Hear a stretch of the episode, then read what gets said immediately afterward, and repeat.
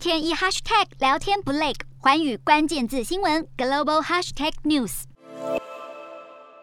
戴着口罩，穿着蓝黑色大衣，从三星首尔医院大门走出来，一旁还有支持者大喊“我爱朴总统”。南韩前总统朴槿惠去年获得文在寅政府特赦，不过因身体健康因素，赦免出狱后就一直在三星首尔医院住院治疗。经过四个多月时间，终于在当地时间三月二十四号上午八点三十分出院。不过在记者提问未来动向时，朴槿惠便直接搭上坐车离开。他先到国立首尔显忠院参谒父亲前总统朴正熙，之后再驱车直奔位于大邱市达成郡的新宅。刚刚当选南韩下一任总统，现在就等着就职的尹锡月先前曾主导侦办朴槿惠、崔顺实闺蜜们干政案。尹锡悦表示，他不排除直接前往大邱拜访朴槿惠，成为外界关注焦点。尹锡悦近来计划将总统办公室从青瓦台迁移至国防部新大楼，同时计划五月十号就职当天向全民开放青瓦台。不过，这项计划遭现任总统文在寅打脸，认为操之过急。恐怕会对国防安全构成威胁，而惹尹锡悦不开心的还有新任央行总裁人选的议题。因为四年一任的韩国银行总裁，大部分需要配合新总统所制定的国家经济发展政策。但文在寅二十二号提名经济学者李昌庸为新任韩国银行总裁，而且没有事先征询过尹锡悦的意见。而文银两人自大选落幕至今都还没有见过面，引发外界议论：前后任总统是否真的这么不合？